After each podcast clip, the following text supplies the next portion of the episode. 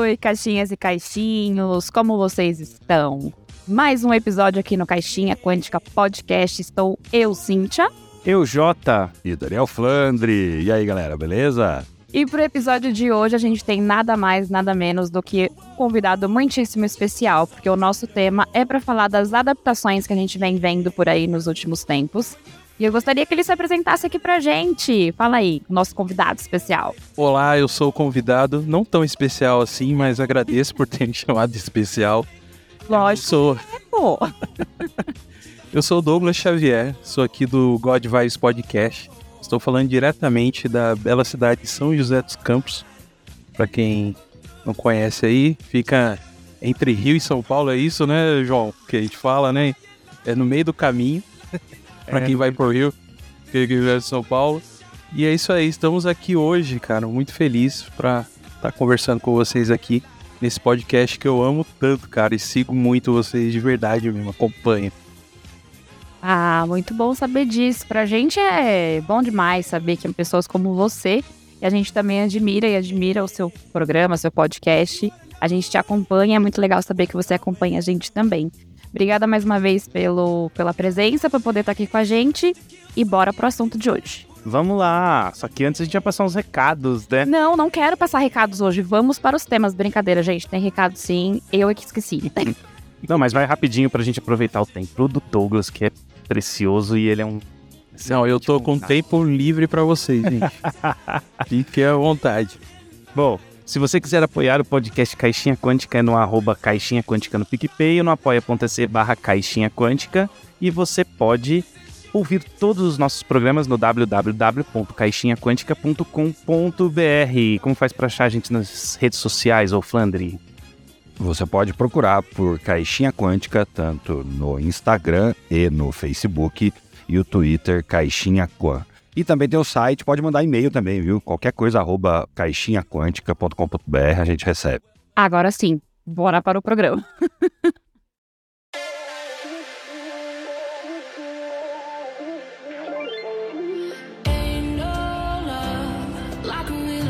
Então, pessoal, vamos falar das boas e não tão boas, talvez, adaptações que a gente tem visto aí.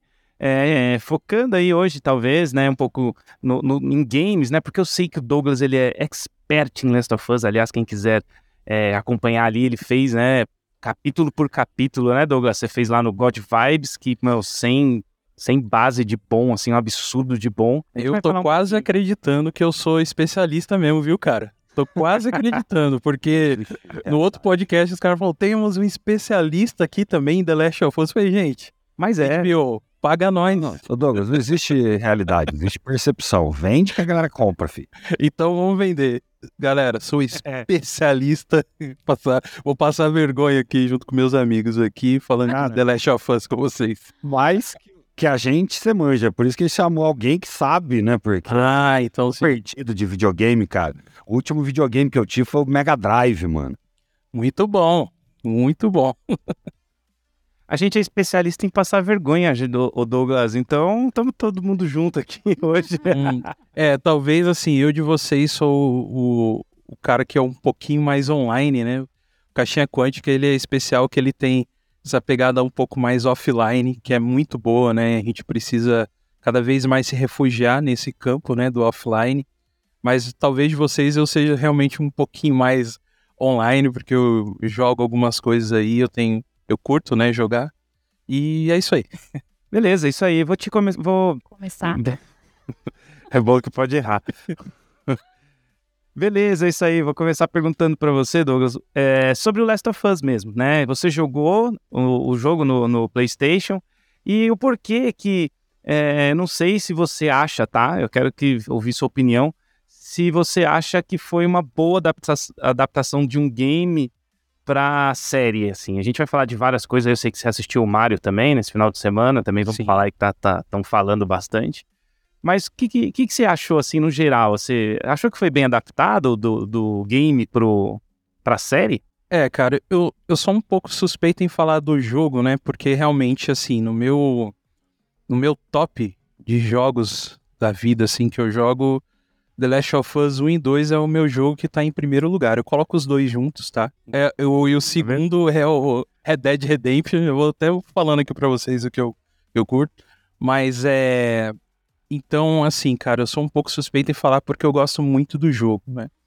Então, a gente, como fã do jogo, a gente espera de uma adaptação entregar algo, né? Que eu sei que às vezes eu tenho que colocar meu, meu óculos de não jogador, né? De uma pessoa que está acompanhando ali uma, uma série ou, ou algo no cinema, né? Uma mídia diferente do videogame e tal. Mas, cara, de tudo que eu tenho visto, eu, eu, sou, eu posso dizer para vocês que The Last of Us é um, a melhor adaptação feita até hoje em relação de games para outra mídia, tá? Então eu acredito que, que foi um trabalho muito bem feito, né? Tem, tem coisas ruins também, como tudo tem, alguma coisa assim que você fala, ah, poderia ter uma coisinha mais, né? Ou, ou poderia ser alguma coisinha diferente e tal. Mas eu, como é, fã do game, me entregou muita coisa boa. Então, para mim, até hoje, até o momento, é a melhor adaptação feita da mídia game para algo a série ou cinema, assim. Olha lá, que legal, cara, saber isso é interessante, né? Depois eu quero saber por quê mas antes de eu perguntar para a Cintia e para o Flandre aí, o que, que, vocês acharam da Last of Us? Eu, é, eu sei que vocês assistiram, né? Eu também assisti, e, e, assim, eu gostei da série. Eu confesso, pessoal, que eu não sou muito fã de, de mundo, mundos pós-apocalípticos, mas aí é uma questão pessoal, é minha, tá? Então eu quero analisar aqui de forma que, porra, foi uma boa adaptação. Mas antes, o que, que vocês acharam da série? Assistiram? Se divertiram? Como que foi? Eu, particularmente, me diverti muito assistindo. É, o que deixou essa série um tanto quanto mais especial para mim no momento de assistir é que eu assisti o primeiro episódio não sabendo que ela era é, adaptação de um jogo, de videogame, por exemplo. Então, eu já não fui com essa percepção de, putz, ah, é uma adaptação, será que vai ser bom, será que vai ser ruim? Então, eu só, só fui. Porque, na verdade, eu sou como Jota, eu também não curto muito esse... Já gostei bastante assistindo The Walking Dead, vocês devem conhecer, conhecer. Mas é, não, não é algo que me chama a atenção, assim, não é algo que eu gosto. Mas o The Last of Us realmente é um, foi um. Me pegou de jeito, posso dizer, porque ele não traz só o que é o um mundo apocalíptico, ele traz várias outras frentes, né? Ele traz o relacionamento do, do principal, que eu já esqueci o nome, porque aqui é, eu sempre esqueço o nome, viu, Douglas? Então, se você. Não, não se apega a isso, não, tá? Tranquilo, eu também. Ó, chama Joel, é o Joel, seu Joel. É Joel, pronto. Pronto. É, mas, assim, o relacionamento dele com a, com a menininha lá, enfim. É, isso trouxe para mim vários vários pensamentos, sabe, sobre o que realmente é você assistir uma série de adaptação e o que ela pode trazer além das, de só a adaptação do, de um jogo para uma série, por exemplo. Eu particularmente gostei muito e assim, depois que eu soube, obviamente, através da minha filha, que era uma adaptação de um jogo que ela jogou e achou espetacular, e ela, para mim, assim, é um filtro, porque ela é bem chata com essas coisas. Então, assim, a adaptação para mim foi sensacional. É, então, e eu não conheci o jogo também, eu não tive nenhum dos Playstations aí, né, no caso, então, para mim, eu acho que tem muito tempo que eu não jogo nada que não seja no computador. Então, eu sabia que era um jogo por estar ali, né? Você acaba assistindo pessoas que falam, até assistir uma gameplay ou outra, tal.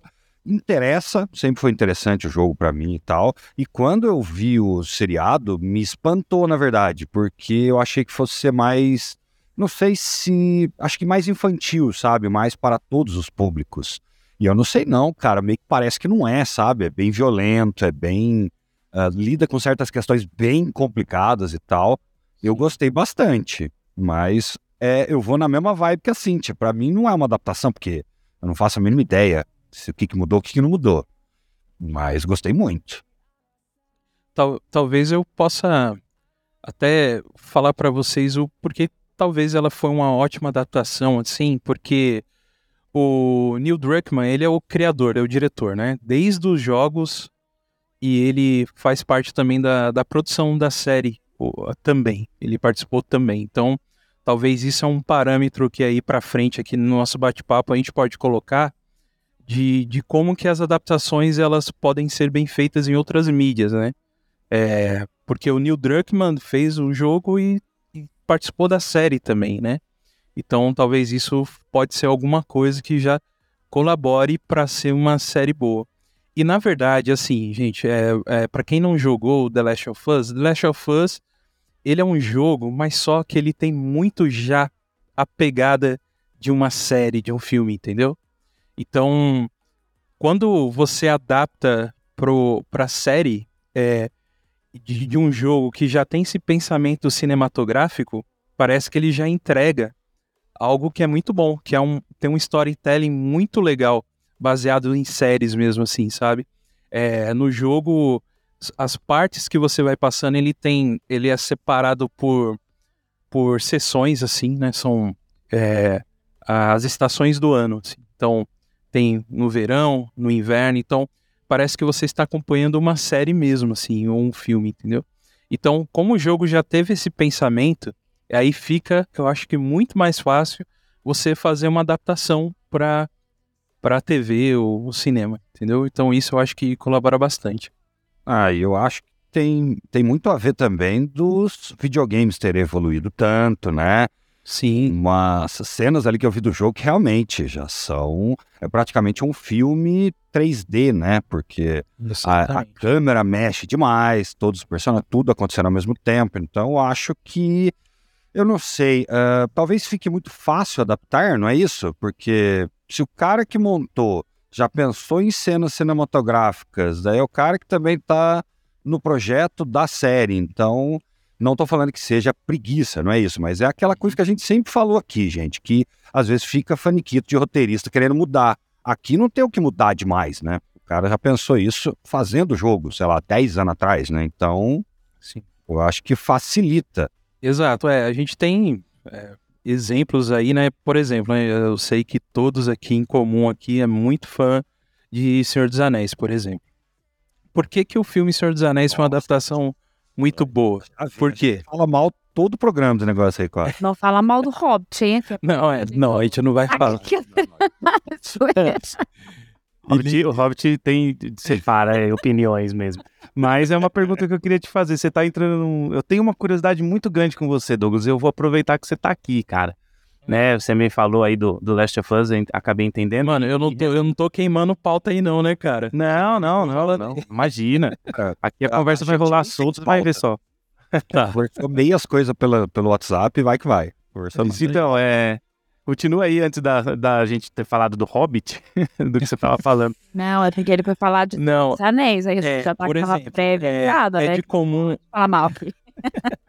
é de comum entre nós aqui que o, o filme do Peter Jackson, Senhor dos Anéis, os três são muito bons, certo? Tudo bem? Sim. Sim. É, quase beira a perfeição. Quase beira a perfeição. E por que será que o Peter Jackson conseguiu fazer uma obra tão boa assim? Talvez, cara, pelo Tolkien ser tão detalhista, né? De trazer tantos detalhezinhos mínimos que, cara, tá entregue pra galera da produção pegar, ver aquilo lá, aqueles detalhezinhos e tal. Foi, nossa, mas como que aqui realmente parece Valfenda, por exemplo, né? Porque tá tudo detalhado lá, cara. É a cidade assim, que tem árvores assim. Ah, né? É, cara. Desenhos, mapas, tá aí, né? Todos os então, então é, é, são essas coisas que ajudam na adaptação também. Né? Então, de ter algo bem escrito e as pessoas seguirem exatamente o que está ali. Então, talvez esse também seja um, um dos segredos aí da adaptação. E aí, diferente do The Last of Us, assim, que é, é o seguinte, o cara que tá lá tá junto, né, na série. Então, então assim, eu, eu posso dizer para vocês, eu que joguei, que, que tá tudo lá, cara. Tá tudo com alguns detalhes a mais ainda, né? Uh, o jogo, para vocês entenderem uma parte mais técnica assim em relação ao jogo, ele, ele é um jogo que a gente chama assim, jogo nos trilhos, né? Que tipo, não é um mundo aberto, né? Que a gente pode, é, que nem GTA, dar um rolê, tá ligado? Ele é um jogo mais nos trilhos, porque a intenção principal dele é contar uma história já, desde o jogo, entendeu? Então, você é meio nos, nos trilhos, o jogo você tem uma dinâmica mais assim de é, de você cuidar de, de ter, de, é, de não gastar muita bala, né? Pegar recursos e tudo mais. Mas o, o principal é te entregar uma história, né? Então, aí talvez isso facilitou mesmo lá para adaptação na série. Não, você falou um ponto interessante sobre a questão do, do da série, do jogo em si, o The Last of Us, porque hum, ele traz realmente essa questão da história, né? De ter uma história. Ele segue como se fosse um roteiro o jogo, que algumas coisas, obviamente, né? Foi adaptado sim para a série, mas que ficou muito muito igual. Não sei, eu fico pensando às vezes se de fato não foi feito para ser dessa forma, porque quando eu jogava videogame, assim, jogo até hoje, né, mas não sou uma fanática nem nada. Mas eu lembro de um, de um jogo que eu jogava que chamava Clown. Vocês lembram desse jogo ou ninguém nunca jogou? Ou já ouviram falar? Clown. Clown. Faço a mínima ideia que você tá falando. Cara, era um jogo. Eu devia ter, sei lá, uns oito anos, nove. Eu amava jogar esse jogo. E esse joguinho, eu gostava dele exatamente pelo motivo que adaptaram a série, né? Por ter uma história. Dentro do jogo, era um bichinho que, tipo, fazia, sei lá, era um, tipo uma exploração de um castelo e tal. E todo o final do jogo, do videogame, ele contava a história do porquê você estava ali. Não necessariamente como The Last of Us, porque já é uma história em si, mas quando você terminava alguma fase do jogo, ele sempre contava uma história, tinha um filminho e tal. E eu era tão fissurada por esse negócio que eu pegava, de, eu jogava de frente pro computador, né? Porque na época não, não era videogame em si, né? Era online, online mesmo. E a. Eu pegava, tipo, um travesseiro, uma cadeira, hein? Cadeira de cozinha. Pegava o travesseiro para poder deitar, fazia uma caminha, cobertorzinho, para poder assistir a caceta do filminho. Você não tá entendendo? de tão imersa que eu ficava no jogo, porque para mim aquilo ali era muito interessante. E pensar que hoje, na, né, na tecnologia que a gente tem, é, de ver que o, o streaming, né, teve a ideia, a capacidade de trazer a história de uma forma tão fiel como trouxe The Last of Us, conversando aqui com vocês, me remeteu a essa época do que eu fazia quando eu jogava, sei lá, 25 anos atrás, sei lá. Então, essa, esse negócio de história, de colocar história em tudo que você faz, é, para mim é uma imersão muito grande. Eu gosto desse tipo de coisa. Então talvez seja mais um ponto do porquê The Last of Us me pegou de jeito. Você quase foi inventora do Você Decide, hein? Você lembra disso aí? Nossa. De você assistir, falar, agora eu vou pra esse caminho, vou assistir aqui, tá ligado? vou ligar lá e. Isso é mas é por isso que essa turma gosta de, de RPG. Gosta de uma boa história, onde você tem um pouco de controle das coisas, sabe? Exato. É, muito bom. Gostei do relato da Cintia aí, Zé, de imersão, né? Imersão é isso, né? E então, assim, cara, o. E aí, falando agora um pouquinho do Mario, é... a gente pode ir voltando, tá, Douglas? Aqui é tá. aberta, uhum. tá? Você pode lembrar de, de, coisas do Last of Us, a gente vai, volta, uhum. vai, volta. Mas o Mario eu tenho visto uma curiosidade aqui, eu não assisti ainda, mas tá. eu queria perguntar para você, né? Mario que todo mundo conhece, que todo mundo jogou, independente do, do Last of Us, né? Mas jogam outro não. Mario que mas todo mundo Mario sabe Bros. qual é o Mario. Clássico. Mario Bros. 2D, né? Pixel. Pixel, exato. Vai ter. Agora tá acontecendo um fenômeno daquele velho fenômeno da crítica achar ruim e o público uhum. achar bom no Rotten Tomatoes tá lá, crítica baixíssimo e 96% do público. E, e, e para você, que, que, como que foi o Mario e por que, que você acha que isso tem acontecido ultimamente, né? Eu, eu acho assim, cara, que é, quando se cria um, um conteúdo, algo que você vai disponibilizar para alguém, depende de como você entrega a expectativa disso, entendeu? Por exemplo, é, cara, o que, que é a história do Mario? Se a gente for falar aqui, mesmo quem jogou o Mario desde lá do, do Nintendinho, o Mario Bros, depois veio o Super Nintendo, né, no, dentro... Aí tinha aquele Mario All-Star, não sei se vocês jogaram esse Mario All-Star, que tinham vários jogos do Mario em um cartucho do Super Nintendo, que tinha Mario World, que tinha o Mario 2, né, e tudo mais. Cara, basicamente não existe um, uma história pro Mario. É assim, ele é um encanador que vai é, salvar a princesinha no castelo certo? é, é isso. E a entrega é isso. Porém, cara, a crítica, a crítica que faz essa crítica tá esperando um filme de, cara, que traga algo como a Pixar faz, por exemplo. A Pixar, ela, ela faz um, um, uma animação pensando na criança e no pai que e no pai e na mãe que vai no cinema assistir com ela, certo? Porque todos gostam dali, porque ela traz a, o lúdico pra criança e, meu, e traz altas coisas pesadíssimas, né? Assim, pro adulto. Na hora que o adulto fala, caramba, meu, olha o que tá, o que tá no desenho, né? E falando daquele divertidamente lá, você sai derrotado do cinema, assim. Derrotado. Essa, Não é? essa é a palavra, derrotado.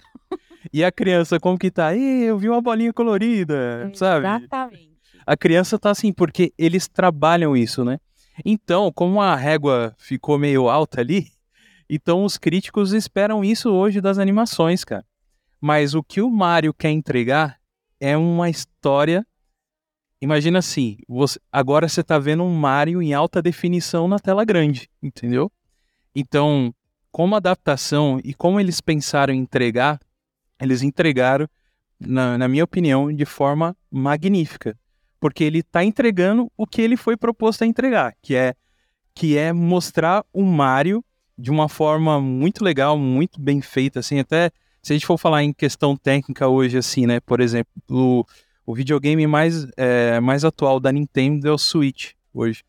Mas só que em questão gráfica, ele não chega aos pés do Play 5 ou do, do Xbox aí mais recente, né? Então, os gráficos, eles ficam sempre um pouquinho mais para trás, mas eles buscam mais o, a diversão, tal, tudo mais. Então, o que que eles fizeram? No cinema, você vê um Mario em, em altíssima resolução, muito bem desenhado, muito bem feito, e você acompanha aquela história que você sempre viu. E era isso eu que, como fã de Mario, que nem vocês aí que jogaram na época tal, talvez a nostalgia fale bastante também.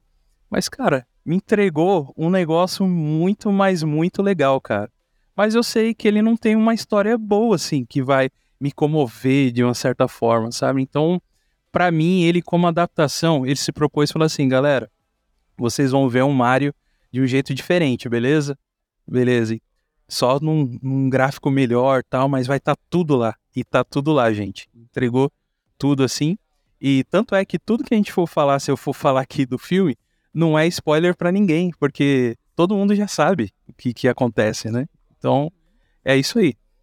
O básico da história tá ali, né? Que é o Tá. que a gente conhece de fato. Eu não sei se vocês chegaram a assistir Sonic. Eu assisti. Sonic. Assisti os dois. E eu também não. Você chegou a ver, Jota? No... Eu vi, eu vi o um e o dois. Não, não, eu digo a. A crítica, né? Tanto do público quanto do- dos críticos em si. A do primeiro filme foi bem ruim, tanto que eles tiveram que mudar o Sonic antes de lançar o filme. Deu merda, né?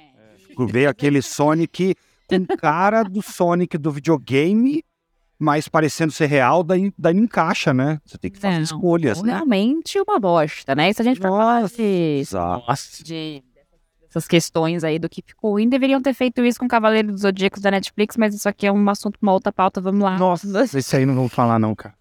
Pelo amor de Deus. A Netflix tem? Tem Cavaleiros do Zodíaco? Tem Cavaleiros do Zodíaco da Netflix? Não, aquilo ali não é Não, tô, não, tô falando Cavaleiros do Zodíaco. Não, não tem. Ah, bom. Não, na Netflix É alguma coisa aí, tem. tem uma animaçãozinha aí recente aí, cara, que.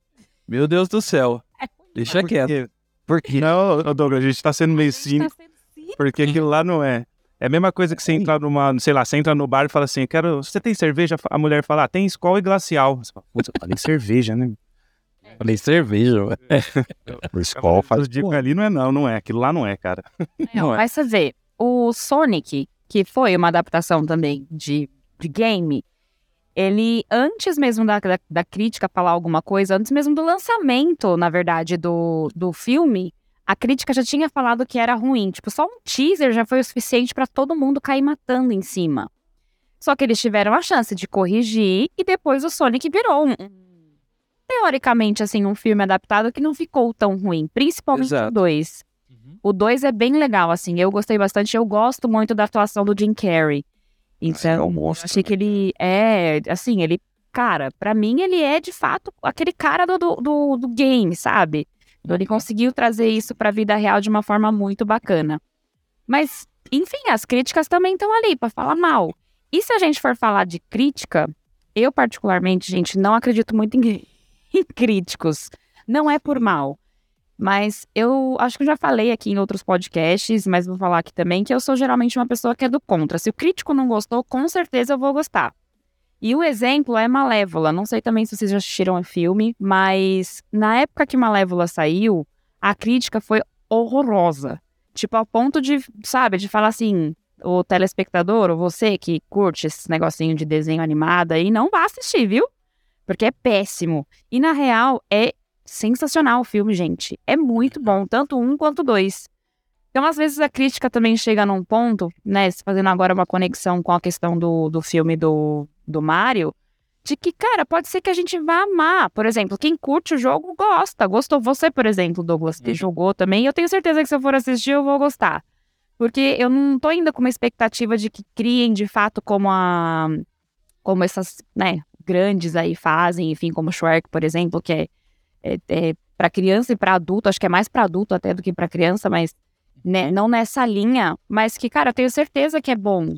Porque é isso que você tem que esperar. para quem realmente jogou o jogo, a gente não pode esperar realmente muita coisa. É ver o Mario na telona e acabou. Então, sei lá, eu acho que às vezes o crítico pega muito em coisas que pra gente não faz muito sentido, sabe? Ah, sim. É que talvez também eles tenham um olhar treinado para muitas questões técnicas que às vezes a gente não tá nem aí, né? Ah, é. Divertir com algum filme, que ah, acha que é da hora tal. Daí o cara tem uma lista de 12 coisas pra praticar tal.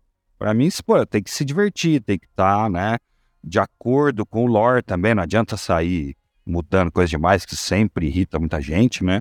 E no caso aí, eu acho que foi por aí, né? Né, Douglas? Parece, tipo, teve, tiveram muitas mudanças do jogo pra, pra série. Teve alguma mudança que você falou, putz, cara, essa eu não curti essa estragou tal episódio, alguma coisa? Nada, cara. Eu, eu acredito, assim como fizeram em The Last of Us, eles entregaram um a mais que as, a gente não viu no game. Por exemplo, não sei se vocês sabem que Mario tem uma família, né?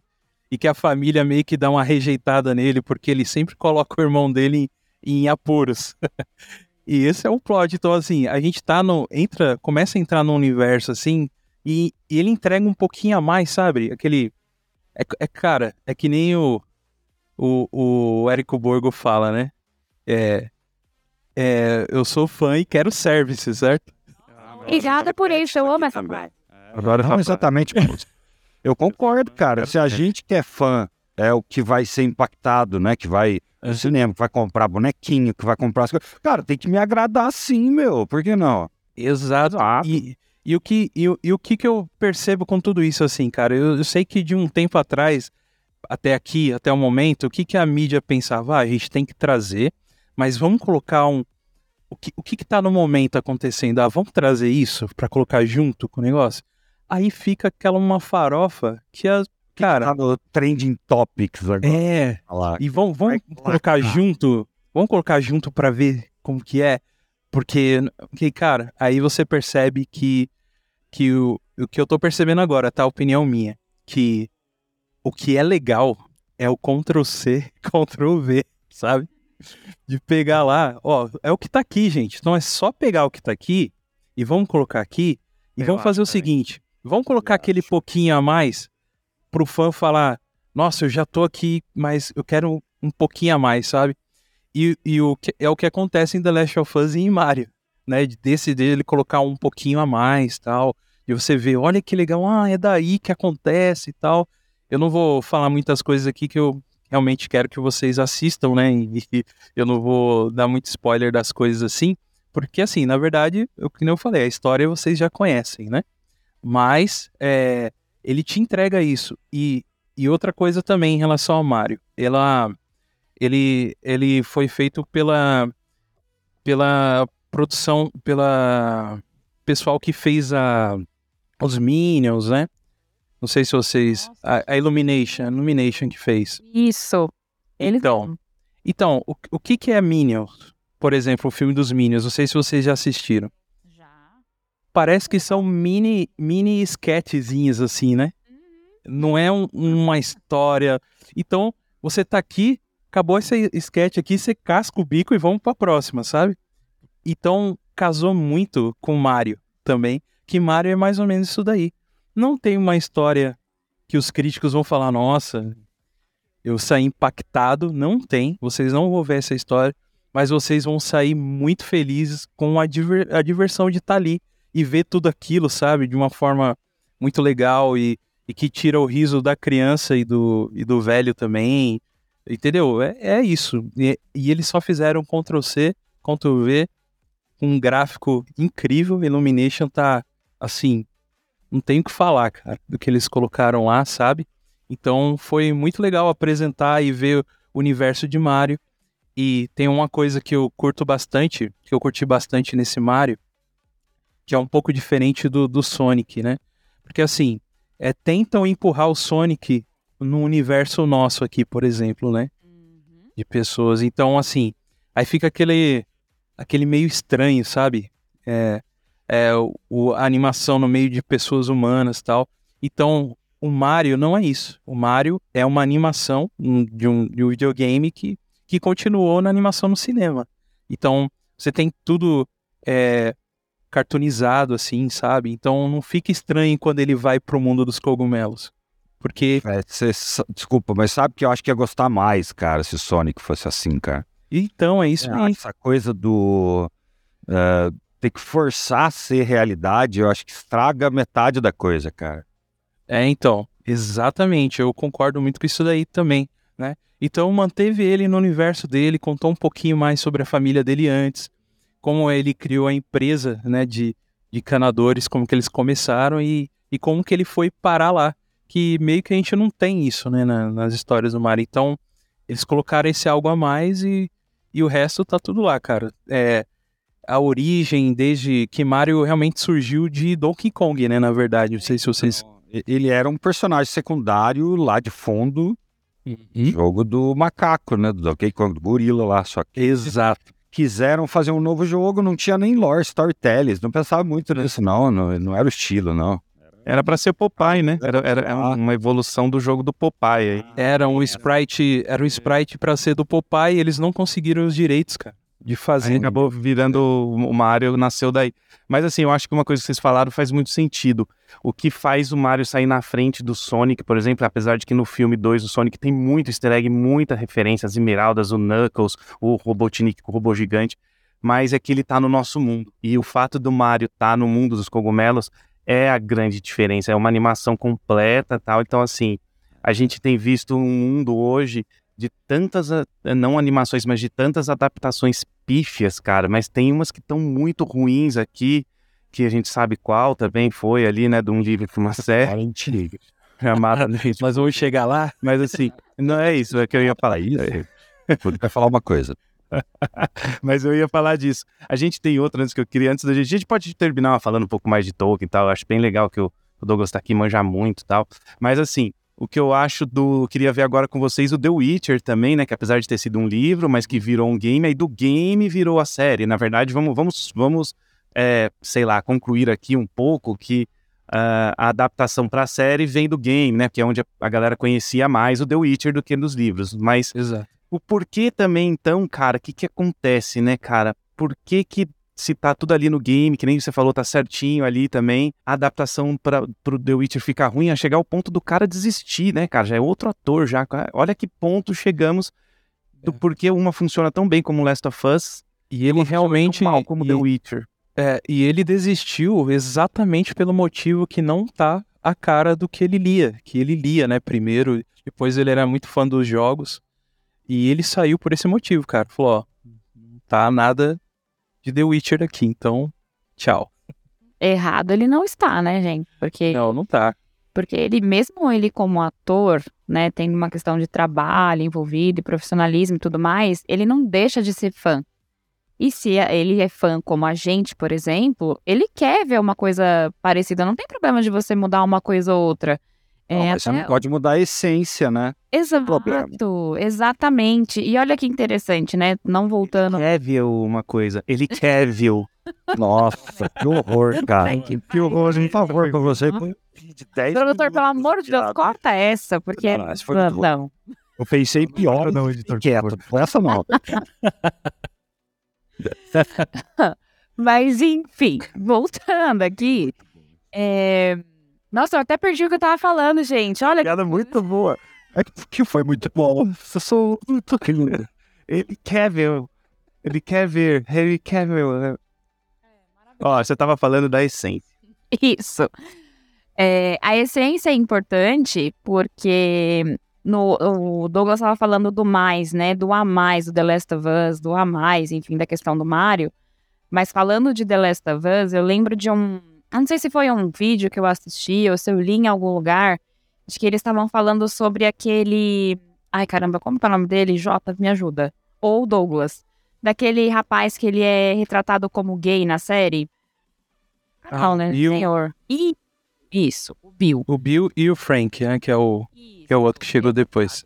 Exatamente. O Bill na, na série, ele e o, o, o- Já esqueci o nome do outro de novo. O- O Frank. Frank, isso. O Bill e o Frank, eles não, não têm aquela história que tem na série. No, no jogo em si, eles não retratam o Frank como parceiro do Bill. Né? Ele- Eles sabem que eles são ali muito próximos e tal, mas eles não contam a história dos dois. Me corrija se eu estiver errado, tá, Douglas? Estou falando só do que eu li ou eu vi por aí. É, estão. É que na verdade está na nas entrelinhas, sabe?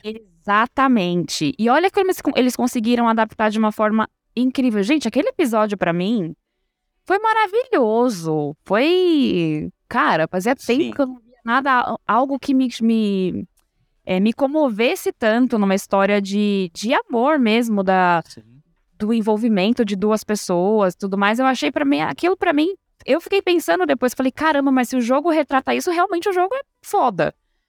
E, na verdade, não foi retratado daquela forma no jogo, mas foi como eles adaptaram na série. Então, esse a mais que colocaram no The Last of Us, mesmo que eu sei, óbvio, a gente sabe que é o cara que fez o jogo e tudo, então ele tava ali por trás pra dizer o que realmente ele tinha na cabeça dele, se foi isso, ótimo, mas também se não foi, mais ótimo ainda, mas assim, é o jeito que eles trouxeram isso, é, de contar essa história dos dois na série, sabe?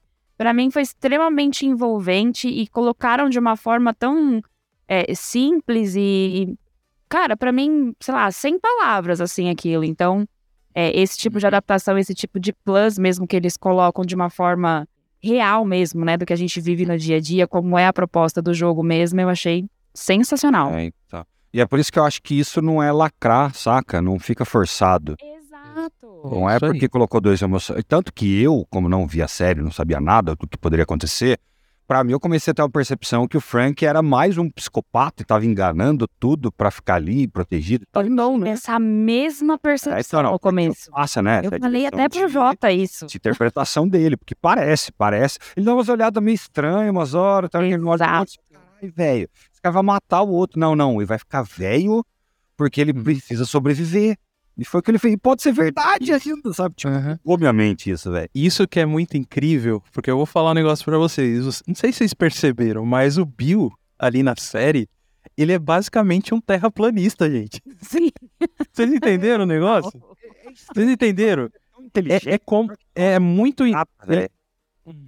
Ele pegou, eles pegaram um oposto de um outro lado e levou para um outro, assim, ó, sabe? De entender, porque o, o Bill era esse cara mesmo, né? De recluso tal, ele vivia num bunker, quase um. não acreditava em vacina, tipo coisas assim, sabe? E, e, e ele foi para esse outro lado, assim, né, cara? Então é, é como saber contar a história. Até para vocês entenderem. E texano, americano, né? Isso. Fica no médio ali. Exato. E, e para vocês entenderem só como, em questão das entrelinhas que o jogo passa, quando você. É que na verdade você chega ali na cidade com a Ellie, né? O, o Joel já fala para ela que ele conhece o Bill, então ele já sabe como que ele vai ser recebido na cidade, sabe que a cidade é toda protegida, porque eles já se conheciam, como a gente viu na série, né? E a série deu esse a mais que mostrou ali, né, Cintia, ali, aquele o, o almoço dele, né? E ele todo o tempo ressabiado com a arma assim, né? Apontando pro Oh, meu Deus. Mas eh, no jogo a gente só chega lá. E chega um momento que a gente encontra já o Frank é, enforcado. A gente encontra ele. Mas nas cartas que você vai pegando durante o jogo, vai dando a conotação que eles tinham um relacionamento. Porque até na série, quando mostra aquele começo ali, que sai o Frank da casa meio que brigando com ele, não, Bill, a gente precisa mudar essa cidade. A gente precisa colocar uma flor aqui, pintar tal. E é, esse momento no jogo foi o momento que ele sai, o Frank sai brigado e acaba morrendo. Então houve uma discussão e nessa discussão fica nas entrelinhas que eles tinham um relacionamento além de amigos, entendeu? No jogo. Então você já tem uma ideia. Isso foi que me falou isso foi a Duda. Uhum. Falou, não, mas tá no jogo, sim. Porque pra ela, ela né, a geração, né? Essa geração, a geração Z, que Aham. chama. Essa geração Z é, pesca essas coisas muito mais que a gente aqui, anos 80 e tal. Então, muito legal. Pra ela, tava. Pra ela, sim, Douglas, tá, tava aparente. Ela falou, não, mas tá no jogo, sim. Isso tá, não é que tá, Tá no nas jogo. estrelinhas. Pra ela, tá no jogo, né? Ela conseguiu Aham. enxergar isso. E aí, pra mim, foi um dos melhores episódios esse. Eu gostei muito desse episódio. Achei Sim, um sim. dos melhores. Porque eh, aí eu sempre entra uma coisa que eu sempre falo que eu gosto muito, que é a ambientação. Até falei isso quando eu fui aí em São José no seu podcast. Adoro ambientações. E esse episódio tá muito bem ambientado, né, gente? Vamos Muito. combinar que mandaram bem nisso aí. É, então, você percebe ali por esse episódio que é, é para prêmio, né? É um episódio que. Esse você vai falar, ó, esse aqui é o que fez o, o The Last of Us ganhar que prêmio? Que é, vamos lá, Globo de Ouro, né? Que fala. Que que é? Que ganha série. Se fosse Oscar, dava Oscar pra esses homens de que, Ah, de ouro. Sem dúvida nenhuma. né? Então, é, é, é, uma, é um episódio que você fala, esse é o episódio que vai dar o prêmio pro The Last of Us, sei lá, da melhor série do ano, né? Que até o momento tá sendo, né? E, e, e é esse a mais aí mesmo, Cíntia, que você comentou que, que faz essa diferença. Eles colocaram esse a mais em um episódio inteiro. Vocês entenderam? É, se você se você não assistir esse episódio 3, é o 3, né? Eu não É. lembro se é, é o 3. Se você não assistir ele o 3, você vai entender a, a sequência, né? Porque ele meio que distou de toda a série né, ali, né? Do momento. Você não vai perder a história se você não assistir ele. Mas ele é um, uma cerejinha ali, né, cara? Entregando ali uma, uma boa história. Uma, uma boa história. Total. Muito bom, pessoal. E aí, vamos falar desse algo a mais agora um pouco. E quando a série só é algo a mais? Só é o que não tinha que estar lá, Só é, o- é, só é algo a mais, só é o que não tá nos livros e tal.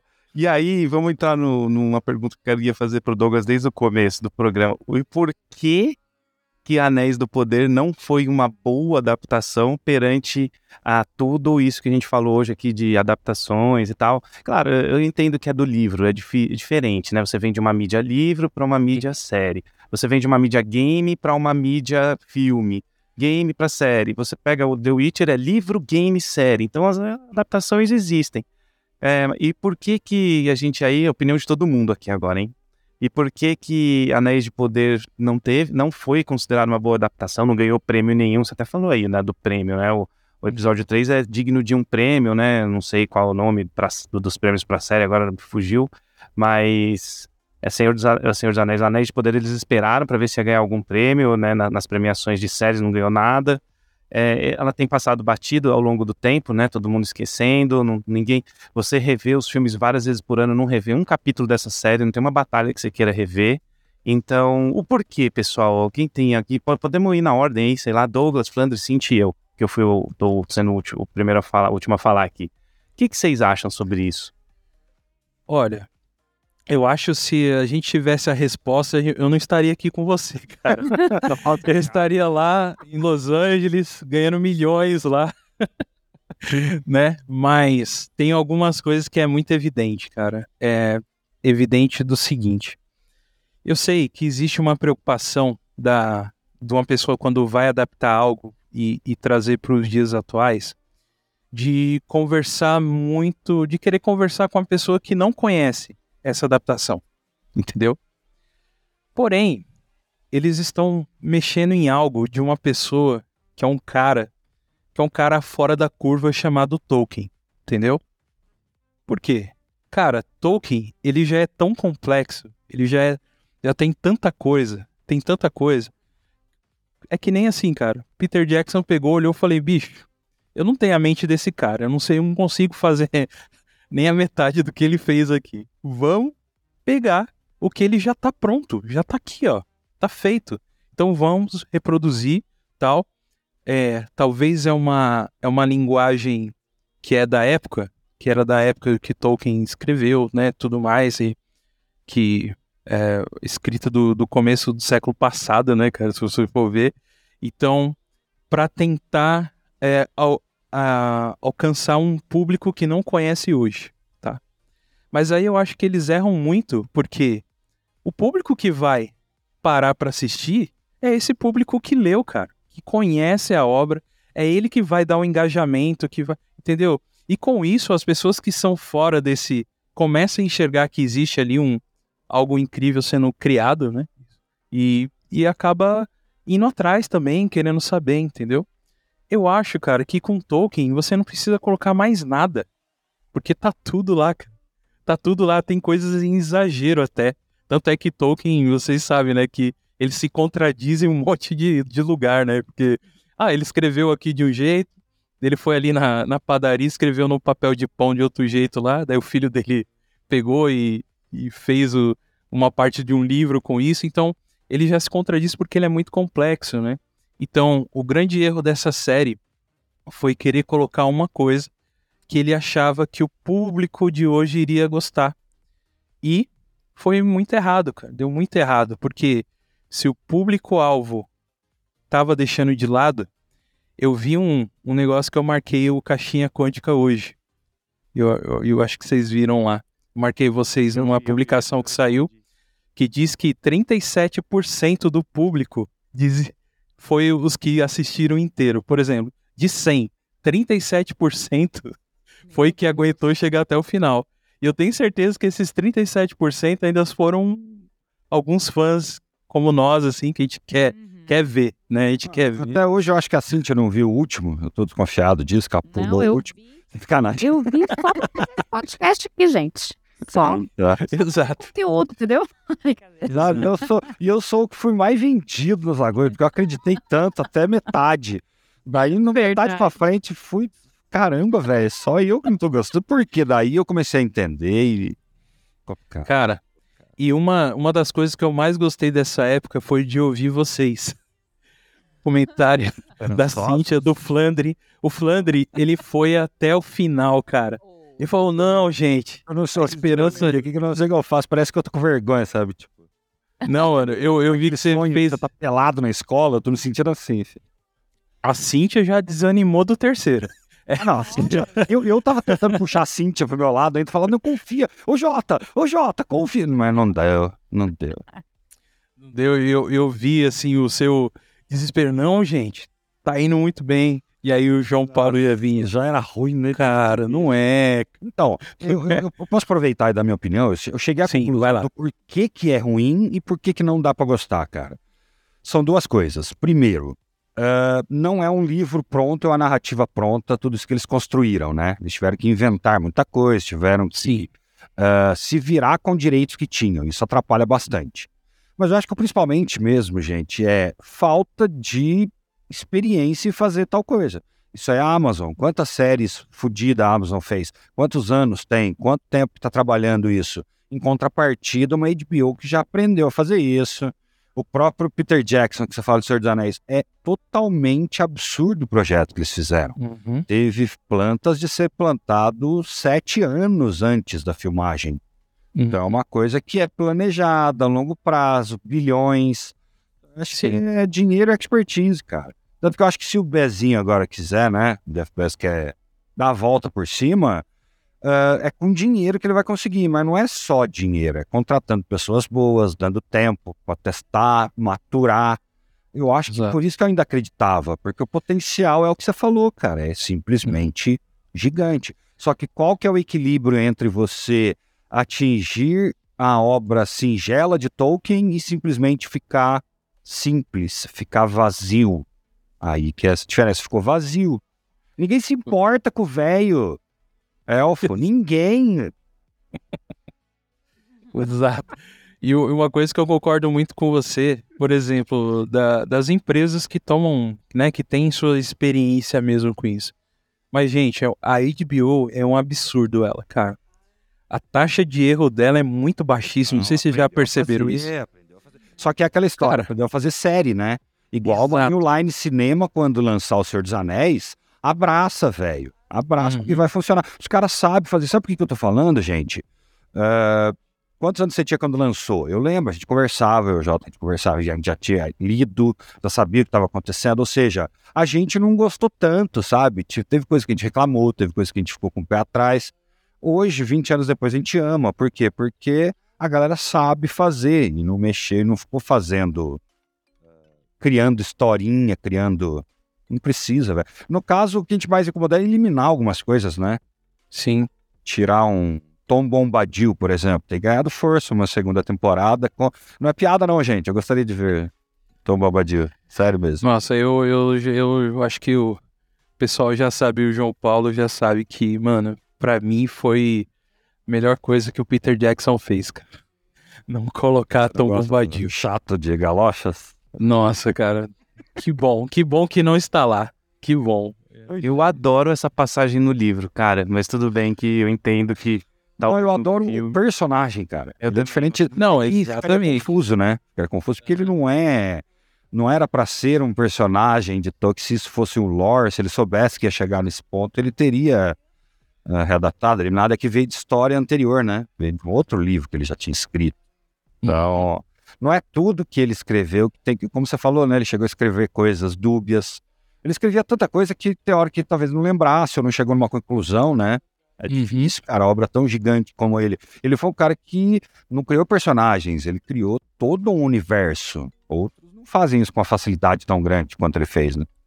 Exatamente, exatamente, cara. E é muito, muita coisa complexa, né? Assim, e, e já tentarem mexer ou coisa do tipo. Uma coisa que é interessante que você falou, Flandre, é que eles tinham realmente pouquinha coisa na mão, cara. Assim, pra e tinham que pensar em fazer uma adaptação com aquele pouquinho que eles tinham na mão, né? Uh, porém, uh, existe um universo criado. Não, então, é... não como justificativa, porque não justifica mesmo, não. É, exatamente. Assim, tem mais uh, material para escrever, então tem mais possibilidade de dar merda, mas não é por isso que deu merda. Eu acho que é, é, é, é tão fácil resolver, gastar um pouco mais, cara cara vai lá e deixa igual novela, vai deixar focado no cara dando zoom enquanto ele tá falando. Me mostra uma cena, sabe? Me mostra uhum. enquanto ela tá falando. Mostra o que aconteceu, mostra a cena. E mostrou muito pouco, né? Ficou fácil, uhum. ficou barato. Todo mundo reclamou, né? De roupas de Númenor. Cara, essa é Atlantis? Esses, essas coisas tudo bege, não inventaram cor nessa merda. Novelinha da Record, né? Que o pessoal falava. Né, velho? O pior de tudo é que eu não vi, a gente é cego, velho. Eu não vi, eu falei, não, tá legal, cara. Tá não, velho. Tá não. Não tá, ó. Não conta, não tem uma, um peso de história ali, né, cara? Cara, é... eu acho que é isso aí. A diferença entre ser singelo e ser só uh, overreacting, né? Tá muito uhum. perto. Você nos conecta, né? Com o personagem. É, cara, por exemplo, assim, por que, que o Condado é tão incrível, meu? Você assistir nos filmes do Peter Jackson.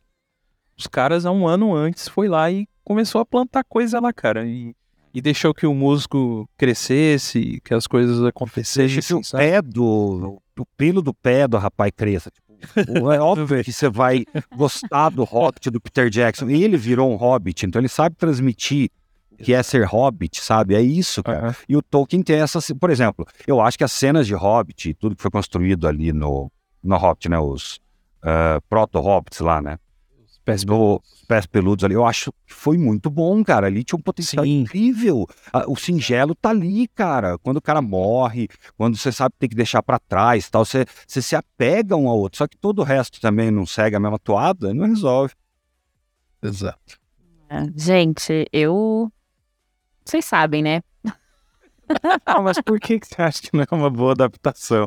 É isso que eu quero saber. Que ela que é ruim. Que é novela. Cara, é, é ruim. Gente, assim, eu, às vezes eu paro pra pensar no dinheiro que foi gasto naquilo, eu fico bestificada, porque a série é. A série não tem nenhum tipo de ambientação, tudo bem. É, os takes que são de longe, né, mostrando a cidade e tal, pode ser bonito. É sim, porque tem um cenário ali. Mas fora isso, nada da série é bom. Gente, a interpretação é péssima. É, figurino é ruim. Das lojas, da Semenac ainda assim tem dois minutos a reclamação dela. cenário é ruim. Tudo ali, a ambientação é ruim. Os atores são, não sabem atuar. Porque aquilo ali pra mim, gente, Galadriel Tem muita nem coisa né? Então, coisa é, aquele, aquele elfo negro, é, é preto, né? Na verdade, o elfo preto, assim, gente, não é porque ele é preto, é porque a atuação é ruim. É só por isso. A Galadriel. É complicado, porque eu tava falando, eu vou pensar o entendeu? Não é possível esse barulho. É, é, tipo, já tô de saco cheio de reclamar porque já tá de saco cheio. É ruim, cara, é ruim. E, e na verdade, ele não é ruim como adaptação. Ele é ruim se ele fosse adaptação nenhuma, entendeu? Se fosse uma série do zero, É roteiro. É, é roteiro ruim. é- é a fala que é ruim. Os caras querem atingir todos os públicos, sabe? Quer atingir o veinho da novela, não resolve. Não dá pra atingir todos os públicos Não dá, do Tolkien. não dá. Não dá. Por mais que você queira, eu entendo, eu acho obra. sensacional. mundo, É, cara. exato. Eu acho sensacional você atingir o maior número de pessoas. Isso não é só nas, nas adaptações. É, vou dar um exemplo aqui. A gente viu, acho, no Fantástico passou ontem, inclusive, teve um, um padrinho nosso que mandou um link, né, falando da importância disso ser falado num canal como a Globo, por exemplo, que tem a sua grande relevância. Então, eu acho que isso é bacana, falando de Dungeons and Dragons, né, que vai se lançar o filme, eles é, contaram um pouquinho da história do que é o RPG, até o pessoal do Ne- é Nerd, como é que é? Nerdcast? Isso, né, do... É, que tem o menino lá. O Jovem Nerd? Isso, Jovem Nerd. Sou menina mais velho que nós. né? o Jovem Nerd foi, contou um pouquinho do que é. Gente, isso é sensacional. Isso é você atingir o máximo de número de pessoas possível. É, é, dá uma expansão no que é RPG muito grande. E pro Senhor dos Anéis, o Tolkien, enfim, é legal também, mas não da forma que foi colocado na série.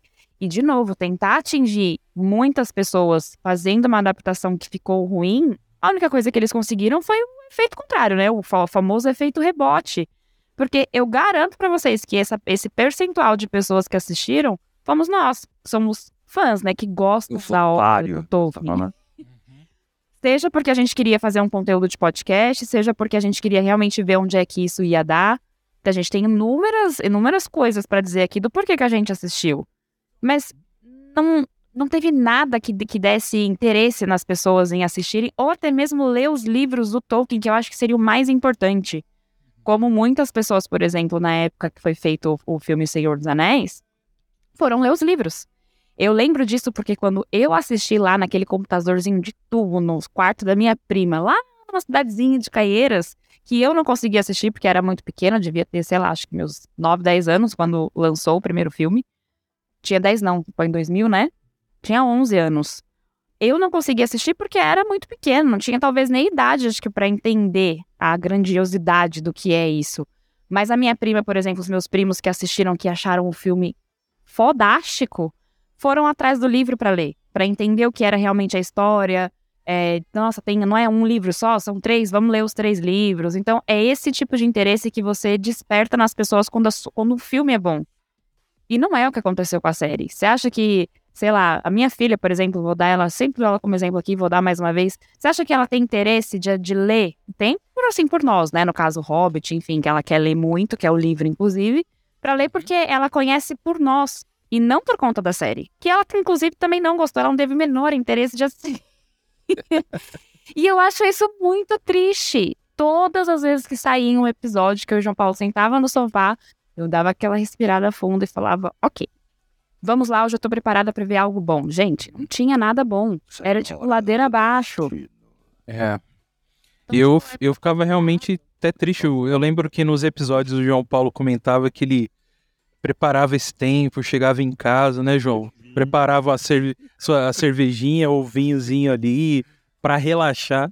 Douglas, você não tá entendendo. Ele fazia, aqui em casa, ele fazia o cenário dele pra assistir. Ele comprava um vinho, comprava um petisquinho. Aí, quando era um petisquinho, a gente assistia com uma pipoquinha, com um refri, entendeu? Sim. Sempre tinha uma ambientação aqui em casa pra poder assistir. Eu não sei se ele, o que, que ele queria com isso, mas. Enfim, acho que não deu certo. Só não queria passar nervoso. É, mas eu entendo muito ele, que ele é super fã também, assim como eu, cara. A gente, na verdade, a gente torce muito, né? Pra que as pessoas curtam aquilo que a gente ama, cara. E, e Tolkien a gente ama, a gente ama tudo que o cara fez, né? E, e é muito triste você seguindo e acompanhando e vendo, né, o que tá acontecendo e fala, meu, não tá indo pra um bom caminho. infelizmente. E aí a gente assiste até o final porque ainda conta uma história ali, né? Tá contando, a gente quer ver o desastre acontecer. É isso, é esse o ponto, entende? Quando eu falo que eu não gosto, não é só porque, ai, nossa, como ela é chata, por que, que ela não gostou? Não é isso. É exatamente o ponto que você acabou de trazer. Por gostar tanto e querer que isso chegue nas pessoas. E ver aquilo, para mim, é completamente decepcionante. Porque a gente conhece o que é. O que fica é a decepção de saber que a série poderia ter sido um marco. Nossa, dá pra fazer um quadro. Do Peter, Isso aí. do Peter Jackson, entendeu? E não foi. Então o que ficou foi a decepção. E isso é triste. Pra mim, eu, eu, vi a tristeza na cara do João Paulo quando a série acabou e ele falou: caramba, ela realmente não é boa. Entendeu? Então é, a- é a decepção que fica. E isso é muito chato, porque a gente sabe o quanto foi investido na série pra ela ser ruim. Mas só esse o ponto. Se eu vou falar o que eu penso aqui, essa questão da adaptação. Eu vou muito, eu vou ir pelo lado do, do Flandre aqui, que fala muito assim de faniquito de, de roteirista, né? Faniquito de roteirista. O que é que acontece? Tem, voltando aqui no, no, no- no mote do nosso programa, que são adaptações, né? Então, assim, a adaptação, eu entendo que tinha pouca coisa, eu vou até re- parafrasear o Flandre, tinha pouca coisa, tinha eh, poucos escritos e tal, mas, mas a gente tinha um universo já criado e existia uma essência. E a essência não precisa de escritos. Podia ter trazido a adaptação eh, do, do, do, eh, do Senhor dos Anéis na essência, né? E na essência não trouxe. Teve vários problemas que a gente citou lá nos programas, tal. Esse foi um dos, do- dos erros que o Last of Us não cometeu. Ele trouxe toda a essência do jogo pra série, assim, porque tá, tudo bem, o cara tá lá, o Tolkien já morreu, tá, mas chama o Peter Jackson então, né? Que é um, um dos caras que mais entende de adaptação hoje, acredito eu, de, de Tolkien, é ele. É, e, e aí tem esse lance aí do roteirista querer, ah, então vamos escrever diferente para as pessoas novas, para as pessoas que não conhecem tal. Então o roteirista foi por esse lado e errou. E a gente tem o lance do que a gente citou hoje no programa, que o, o Ctrl-C, Ctrl-V funciona muito bem. Até se tem outros programas, o pessoal do Pipoque Nankin, quando saiu o Last of Us, é, eles abriram o programa falando assim, ah, então é só ser fiel, sendo meio cínico, sabe? Nossa, descoberta. Essa só dessa, velho. Tão tão ruins. E aí tem, meu, e aí tem o lance do, do- outra coisa que é o problema foi a escrita, né? Se você tem no Last of Us é, o jeito da pessoa falar, as frases são trazidas pro, algumas, né, são trazidas para os filmes, as frases têm que ser trazidas. É, o Peter Jackson não usou tudo, mas ele usou a essência, ele usou algumas frases do livro, sim. Então tem que trazer, né, do jogo pro pra série foi trazida Last of Us. E, cara, você tem ali também uma, uma escrita. O, o Flandre que falou, meu, põe do Google frases top e pega uma lá e coloca agora. Aquilo é Cara, escrito. põe personagem, Gandalf frase. Mano, Pô, sabe? você tem, cara, tem, tem uma que nem tá no livro, que é no filme mesmo, né? Tô falando de adaptação, a gente tá falando de adaptação, então tô falando do filme, né? Tem uma hora lá no Helm's Deep, eu tava assistindo esses dias o filme, né? O 2, é, o menininho fala assim, ah, então, Aragorn, estão falando que não tem esperança. Aí o Aragorn pergunta, qual é o seu nome? Ele fala, Hallet. Ele pega a espada, o Aragorn faz uns dois golpes, olha no olho do menino e fala, sempre há esperança. Mano, isso aí, isso aí, isso aí mata, entendeu? Aí vem o outro carinha lá, o barco afunda porque a pedra é, é- é dura, ou é mole. Porra, mano, isso não é escrita, velho. Olha a diferença. Nenhuma, das, nenhuma das duas frases estão no livro. Quer nenhuma das duas. Porque uma é especial, a outra não é. Então, esse é um erro de adaptação que eu, que eu acredito que o The Last of Us não cometeu e o Anéis de Poder cometeu. Eu não sei se foi muito O- duro. Não, é verdade, cara. O discurso do Aragorn que ele faz lá perto de. pra atacar o Sauron com todo mundo e tal, não tá no livro, cara. Lá não existia, não, não tem no livro. É que ele escreve muito bem, velho. Isso é roteirista. Isso é pagar os caras e outra. New Line Cinema, né? Que já também sabia fazer. Você quer ver essa coisa que a Cintia reclamou? E eu concordo, cara. Você não tem ambientação porque você não se preocupou em montar o cenário.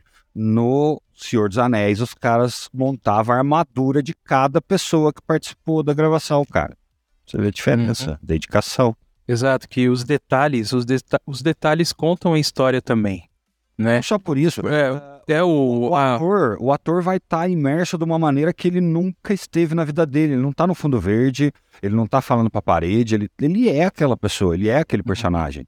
Fica muito mais fácil, fica muito mais ah, crível, sabe? Você pega, por exemplo, Elmer nos filmes, é uma coisa que sempre me, me surpreendeu, porque não parece nenhum ator, sabe? Então, uh, ele parece que ele vira o Elmer e ele triplica de tamanho, sabe? Que é o que a obra do Tolkien faz com esses personagens, saca? Exato, cara. Exato. É engraçado isso que o Daniel falou, né? De tipo, é, o ator, do jeito que foi feito, né? A ambientação. Vou usar um, um exemplo de um filme que não é uma adaptação, mas que eu acho muito top o jeito que é filmado e que nem parece que eles estão atuando daquela forma ali, que é a, o filme Avatar. Não sei se vocês já tiveram oportunidade de, de ver um pouquinho como que é feita as filmagens de Avatar, mesmo que, ele, que os atores estejam todos ali, é, que eles estão interpretando, né, um com o outro e tudo mais, que isso facilita também. Mas no momento em que, por exemplo, eles estão voando nas águias, tipo, eles estão em cima de uma máquina no meio de um galpão, tipo, com um chão ali na frente deles, só fazendo um movimentozinho assim com a, na máquina, e o que eles conseguem trazer, transformar isso pra tela. Então, tipo, não, é, é uma questão de ser bons atores também, do que ele vai conseguir repassar para o público. Emoção, é, o que tá sendo. O que eles realmente querem passar ali, sabe? E não, eu não senti isso em nenhum momento na série do Senhor dos Anéis. E é, é, é o, o que eu acho esquisito é que é o que o Jota falou, eles tinham um pouco, mas tinham, tinham sim os filmes, tinham, tem os filmes tanto do Senhor dos Anéis quanto do Hobbit, tem os filmes, tem uma série de coisas que eles poderiam se basear e mesmo assim não, não conseguiram trazer a emoção do que é a palavra né, que o Jota usou, a essência do que é de fato o Senhor dos Anéis ou Tolkien de uma forma geral. É, eu acho que. Não sei, tá? Posso estar falando uma grande besteira, mas me pareceu de que os atores não sabiam nada do que era Tolkien, tipo, do que o Tolkien queria repassar para os leitores ou até mesmo, sei lá, o o filho ou qualquer outra pessoa da família. Eu tive essa impressão na série, tipo, ah, coloca aí, fala pro diretor, o diretor vai me dirigir aqui, falar como é que eu tenho que fazer, eu simplesmente vou lá e faço. A, a Galadriel da série, para mim, é um exemplo disso. É. Tipo, o diretor chegou pra ela e faz assim. Ela Fez uma menina me mata, é, né? É tipo isso, sabe? Não, sabe o que, que eu acho que, que é nesse sentido? Para ter ritmo e amplitude, Uh, ser uma série de cinco temporadas estraga Anéis de Poder. Tinha que ser dois filmes, três filmes, saca? Uma é. temporada. Essa coisa de ela tem que ser exageradamente mimada para ela ser exageradamente heróica no final, entendeu? Só que isso foi muito mal feito. Muito. Quando é assim, dá alguns glimpses do que ela é no futuro. Todo mundo tem que estar tá ambientado, que isso é só o comecinho, mas não uh, teve que se cagar um pouco para cronologia e isso estraga demais toda essa amplitude, eu acho. Total, isso tanto estraga que eu não consegui ver nem um pouco, mas nem nada assim, tipo, zero, acho que até menos que 0%. Eu não consegui fazer, olhar pra Galadriel da série e fazer qualquer tipo de conexão com a Galadriel do, do filme. Tudo bem, a Galadriel do filme tá lá seus, seus trocentos anos à frente, mas mesmo assim a gente tá falando da mesma pessoa. E não reflete ela, né? Não re... Louco! É, é então, Sabe o que me parece? Parece que é um entendimento um pouco errado, sabe? A família de Feanor que tem fogo na alma tal, não é essa mimezenta aí toda, sabe? Não é. Ficou muito mini, tipo, uh, parece que ela só tá irritadinha e não que ela tem fogo na alma, vamos dizer, sei lá. É, acho que é direção, é tudo, velho. Roteiro é uma bosta, a direção mais ou menos, tem que dar zoom. Se isso estivesse alternando com imagens, você põe um zoom out, você usa uma estrutura, usa um tudo, você não precisa ficar reparando toda hora em toda a interpretação dela, entendeu? Porque, posso falar um sacrilégio? Eu não gostei da interpretação geral do Elrond dos filmes clássicos. Eu acho que é exagerada. Mas encaixa, porque ele é um elfo besta de sei quantos milhões de anos e funciona. Mas é exagerada. Não dá pra falar que não é, cara. É meio overlay. Legolas, pra caralho, e direcionado. direcionado, porque ele é assim. Você pega ele, é a mesma coisa que ele é o lado do Matrix. Ele faz bem esses papéis exagerados e tal, né? Meio caricatos e tal. Lego. Tá sendo filmado ao mesmo tempo, né? O Matrix. Tudo junto. Tudo junto, praticamente. Não, um meio que terminando, o outro. É que o Senhor dos Anéis demorou muito tempo, né? Por isso que vai com sete anos, dez anos fazendo e tal.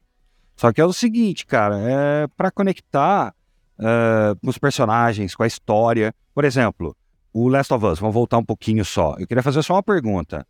O Joe, ele é tão violento assim mesmo no videogame, não é? Porque isso dá para perceber, cara. Isso passa. Mas eu achei interessante a adaptação que ele não... é, não é um. Não tem muito sangue, sabe? Não é uma coisa gore, não é nada muito exagerado de aparecer tão violento, sabe? Toda vez que tem alguma violência, mostra a reação das pessoas e não a cena, né? Isso no jogo É. também ou não? Já era no jogo? Não, é assim, ah, eu acho que é exatamente a palavra, é, a etimologia da palavra adaptação, né? Vamos dizer assim. Adaptar. Porque no jogo, além da história, eu preciso ter o gameplay. E no gameplay eu preciso ter, cara, muito, sei lá, infectados ou zumbis, quem falei. Tem gente que fala que não é zumbi, é infectado, né? Mas pra mim é tudo zumbi, né? Sim. Cara, precisa ter isso no game. Preciso ter o gore, um negócio porque eu tô matando os bichos, sabe? E o Joe, ele é muito mais violento na série, né? Conta esse Joel realmente mais violento, que na série dá uma, uma abafadinha nele ali, mas pro final você entende muito o que, que é o, o Joel, né? Porque na série e no, e no jogo tem um gap de 20 anos que a gente não sabe exatamente o que, que aconteceu. Desde o começo da infecção até ele encontrar a Ellie, né? Então, é até algo que os- a galera pode usar aí pra frente pra fazer um novo jo jogo com o Joel contando nesse período, sabe? Eu acredito que dá pra ser feito isso também, né?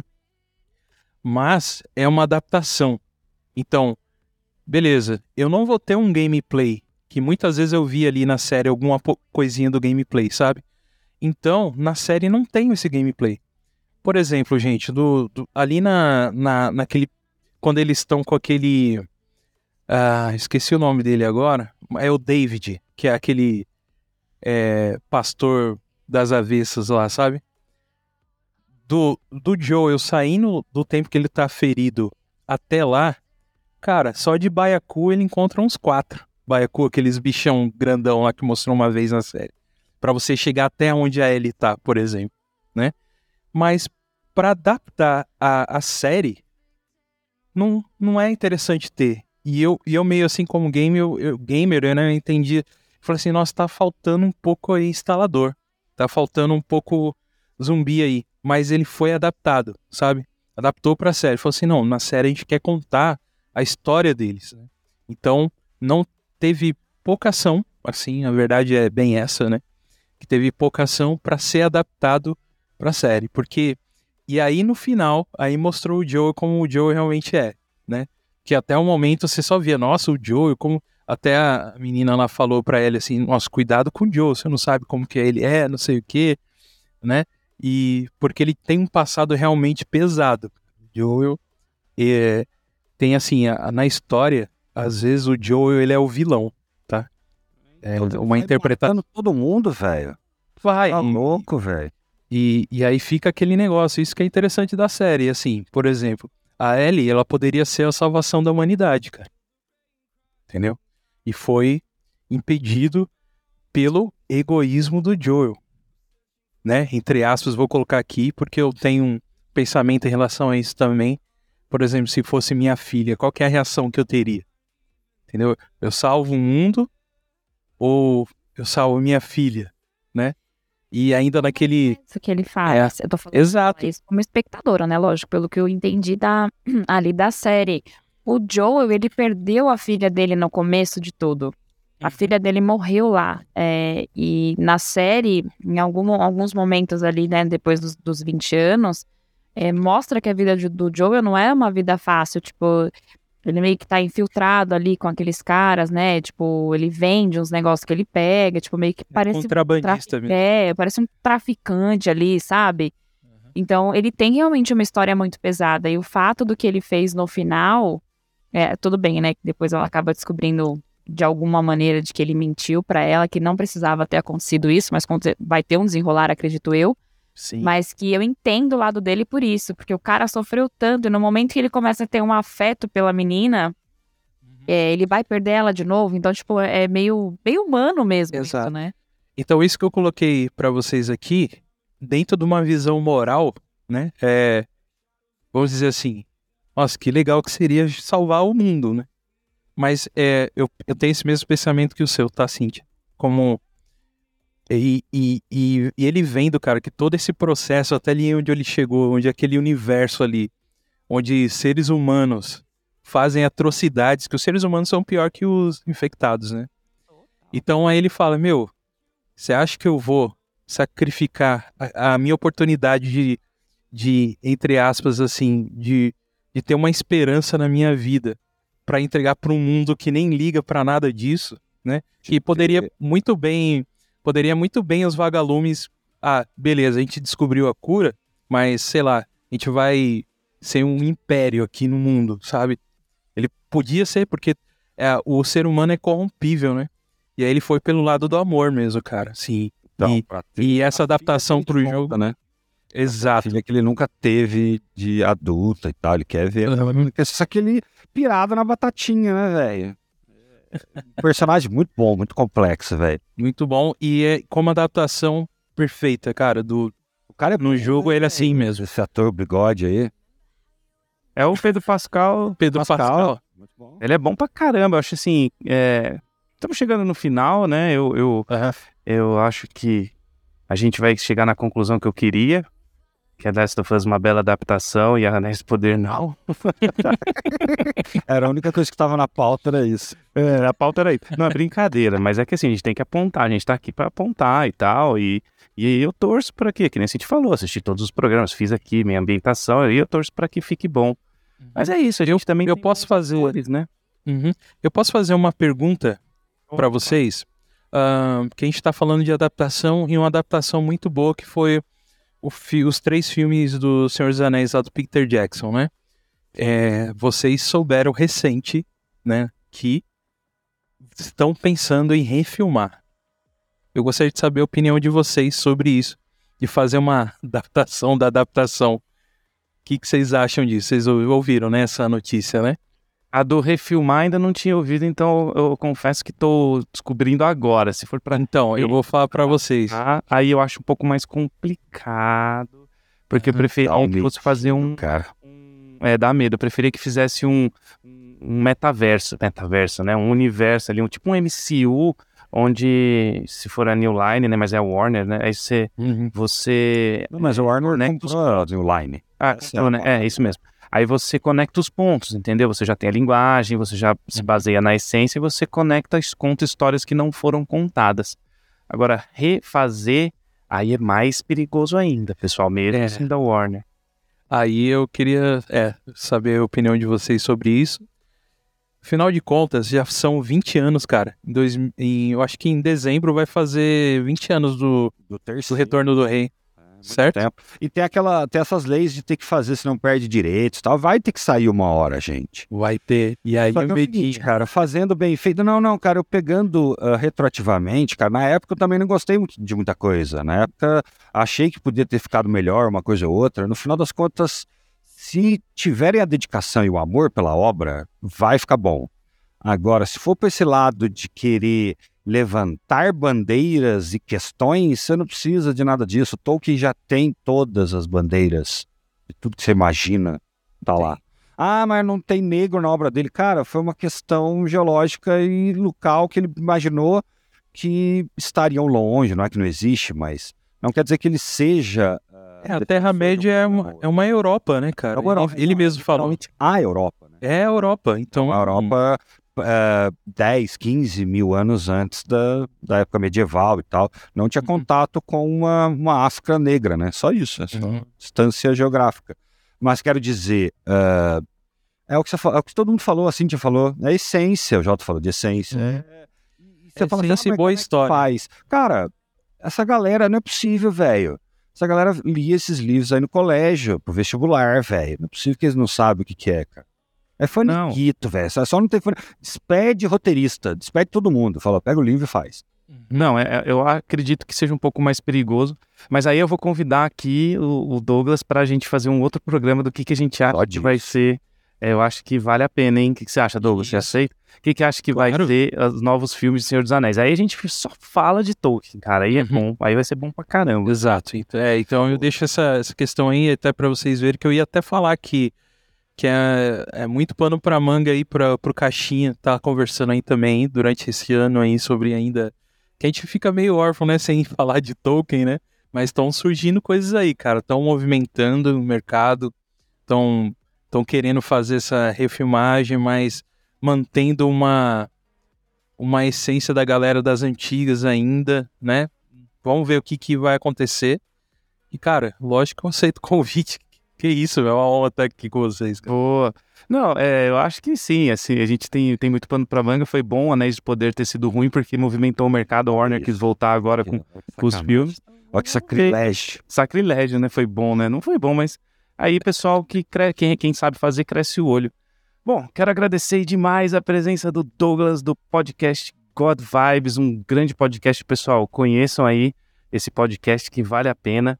É, eu, meu, fiquei muito feliz de você ter vindo aqui. Foi um bate-papo bom. Eu acho que a gente tem muito pano para manga, dá pra gente conversar muito mais sobre isso. Obrigado aí, Douglas. E aí, eu, vou- eu vou me despedir aqui. É, vou pedir pro Flandre e a Cintia se despedirem também. E depois você faz um jabazinho e se despede por último, pode ser? Pode ser. Valeu então, galera. Obrigado aí pela audiência. Eu vou ficando por aqui. Um abraço e até a próxima. Douglas, obrigada pelo papo. É sempre muito bom conversar com você. É um prazer te ter aqui. Por favor, volte para falar sobre Tolkien, que eu acho que tem bastante coisa para a gente conversar. E a gente vai ficar muito feliz de ter você aqui mais uma vez. E é isso, eu também vou ficando por aqui. Um beijo, fui e até o próximo programa. Eu também agradeço, viu, Douglas? O papo é bem legal mesmo. Hoje Vamos falar de Tolkien, muita coisa mesmo. E valeu, galera. Aquele abraço. Tamo aí. Pessoal, agradeço muito aqui de estar aqui com vocês. Caixinha Quântica é um podcast amigo, é um podcast irmão do God Vibes Podcast. Né? A gente tem trocado muitas ideias juntos, já participamos de alguns, de alguns eventos juntos, né? Então a gente já se considera parceiros, assim, né? E é muito legal ter vocês e ter essa oportunidade de estar aqui participando hoje conhecendo mais diretamente aqui o Flandre, que eu já curto demais as opiniões dele lá quando eu escuto vocês também. A Cíntia, sensacional, né? E o JP também aí.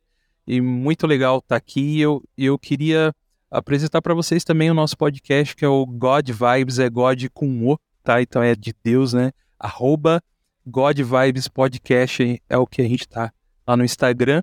Você pode estar seguindo a gente por lá também. E temos a nossa programação no YouTube, onde a gente faz, a gente tem um mesa cast, né? O pessoal aqui de podcast tradicional não curte muito, sabe? Fica meio ressabiados assim com mesa cast, mas aqui o coração é, é do raiz também assim, porque a gente escuta podcast já há mais de 14 anos já também assim, então a gente sabe da importância que tem o podcast pra gente, principalmente para cultura nerd e tal, então e tudo mais. Então, também estamos lá no YouTube, só procurar God Vibes Podcast, né? E em breve aí estamos com é, tá vindo um site nosso também, onde a gente vai transformar num, num portal. Então tem algumas novidades vindo aí e eventos também que a gente já vai participar esse ano. Então, se você quiser saber um pouco mais sobre nós, é só entrar lá e, e nos seguir também. E agradecer por tudo, gente. Valeu, foi da hora, hein? Obrigada a você, gente. Segue lá, curte muito o conteúdo do God Vibes, porque é muito bom. Tenho certeza que vocês vão adorar. É fantástico. É isso. De novo, um beijo. Até a próxima.